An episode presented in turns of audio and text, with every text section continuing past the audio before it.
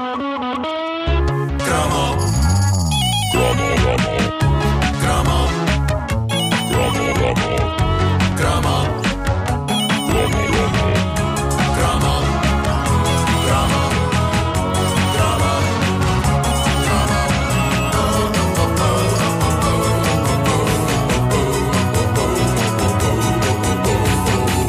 Caderneta de cromos, uma oferta Montepio, capital certo, poupar é crescer em segurança. Eh, ora, dois. É Não estava para- preparado, é estava estava com as calças na mão. Ah, ora, dois dos ouvintes mais participativos na construção desta bonita obra que é a Caderneta de Cromos são o Paulo Neto e o David José Martins. Eles apresentaram-me ontem no Facebook da Caderneta de Cromos um estudo de grande valor sobre as músicas dos Jogos Olímpicos da era croma. Foi, foi todo um despertar de emoções. Vocês sabem que eu não ligo muito ao desporto. Vou, vou de facto às grandes superfícies de equipamento para desporto. Sim, senhor, que vou. Já lá tenho sido apanhado. As pessoas olham sempre para mim com ar de. "Mas a fazer aqui o quê? Ah, mas é, é porque há lá chocolate ou maltine. Ah, e bem bom. Eu vou à loja de desporto comprar chocolate. É pá, incrível. Incrível. Lojas de desporto. Ah, conheces. aquelas grandes, são aquelas grandes. Aquelas que são zonas de desporto mesmo. Ah, sim, sim. Não são as outras, as outras.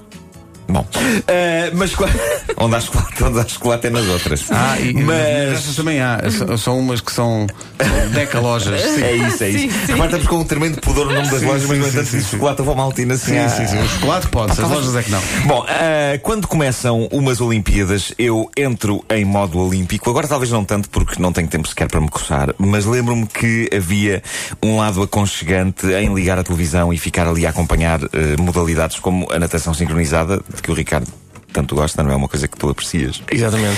Eh, Já mas fui convidado para, para sarau, não sei se são saraus, para Saraus? festivais. sim. Festivais. Festivais de- moças que nadadoras que me convidaram. E vais ter que ir. Vou ter de ir. Vais ter que ir. Ah, mas, mas eu quando via isso na televisão, aquilo era sinal de que estava tudo bem. Ah, porque a partir do momento em que tempo de emissão era preenchido com a natação sincronizada, isso era sinal de que nada de grave estava a acontecer no mundo e que havia esperança para a humanidade. A minha lógica era, se houvesse mesmo um grande serilho a acontecer, isto já tinha sido interrompido. Assim não. Vamos vendo, senhoras, tipo... a mexer-se dentro de água.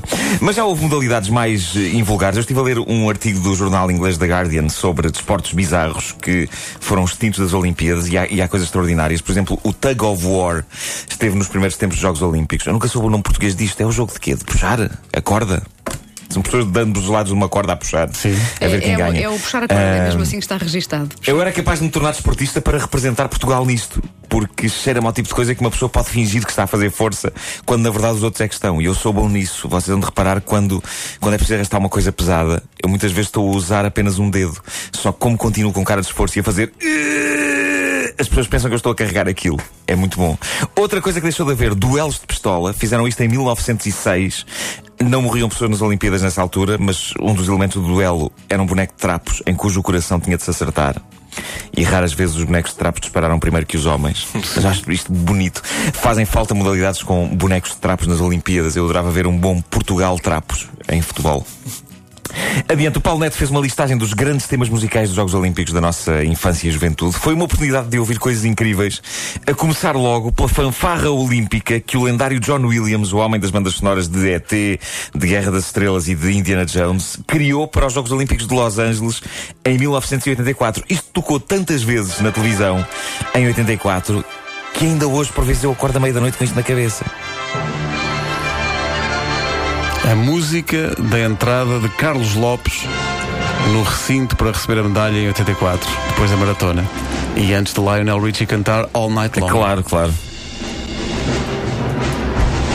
Epá, isto é mais um para a lista de temas musicais que eu gostava de ter como banda sonora da minha vida. Eu entrar em qualquer lado e isto começar a tocar. Sonho. Tu a correres para o táxi. Sim, É, sim, pá, sim. Vocês ouvirem isto e de repente, Sim. e, e- e vocês, vocês tipo, epá, vem aí o Marco, vem aí o Marco. Era péssimo se eu quisesse passar despercebido, tipo quando chego a casa tarde, nos dias em que tenho trabalho até tarde e a família está toda a dormir. Era capaz de ser chato. Mas as Olimpíadas de 1988 em Seul foram as mais ricas em cantigas e as mais insólitas porque de repente o mundo ficou a conhecer pop coreano. Havia uma banda na Coreia do Sul chamada Coreana que gravou um tema chamado Hand in Hand e foi, foi incrível. Foi a sorte grande para eles. Olha para isto.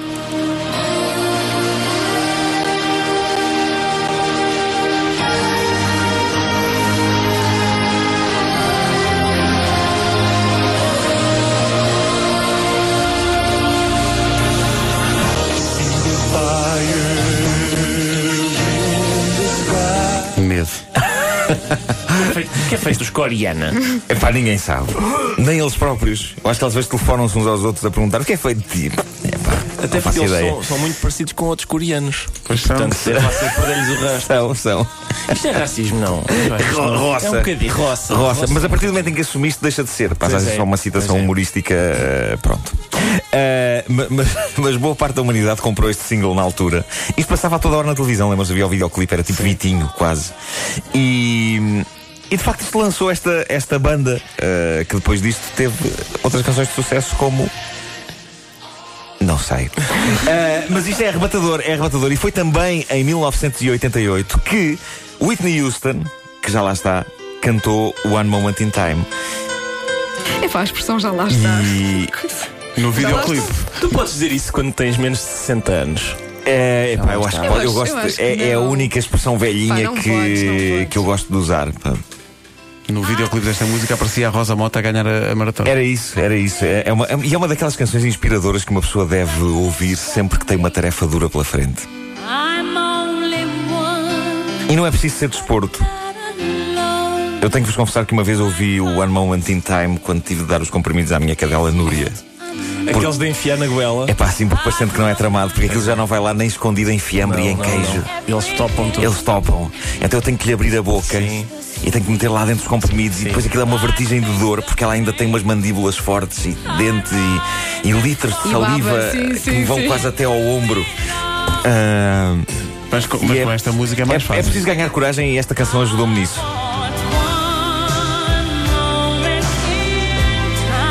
Epá, isto é incrível. Ah, ah, aliás, eu acho que. Este é um videoclipe, é- é- eu penso que é o único videoclipe da em que aparece a Rosa Mota, lá Sim, está. sim, sim. Mas a, a minha ideia é que Rosa Mota devia aparecer em todos os telediscos de sempre da, da história. Todos. Todos. Incluindo no Sledgehammer do Peter Gabriel. Entre os dois frangos, Rosa Mota. Ah, esta, esta viagem ah, pelas músicas olímpicas termina em 92. Eu ainda podia falar do que se passou em 96, mas não há necessidade de irmos para Céline Dion, não é? Mas, obviamente, temos de falar disto. Temos de falar disto.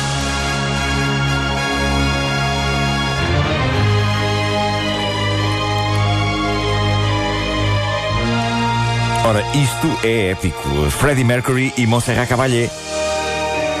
Que já tinham gravado isto em 1987, mas em 92 as Olimpíadas de Barcelona estavam a pedir esta mini ópera.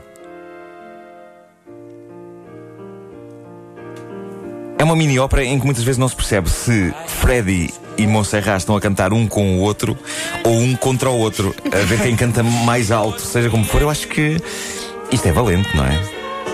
Freddy e Montserrat já lá estão, não? Já lá está. lá Espera aí, a Montserrat não. Está, está, não está, está. Se calhar já está.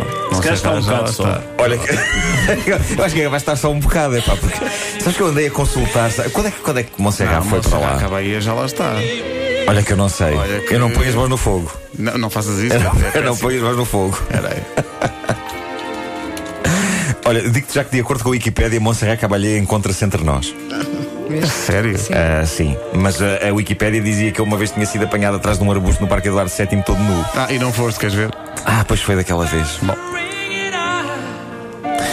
Mas no duelo de duetos olímpicos eh, eh, desse ano, eu acho que Barcelona pontapeia o rabo a este outro dueto, dueto olímpico.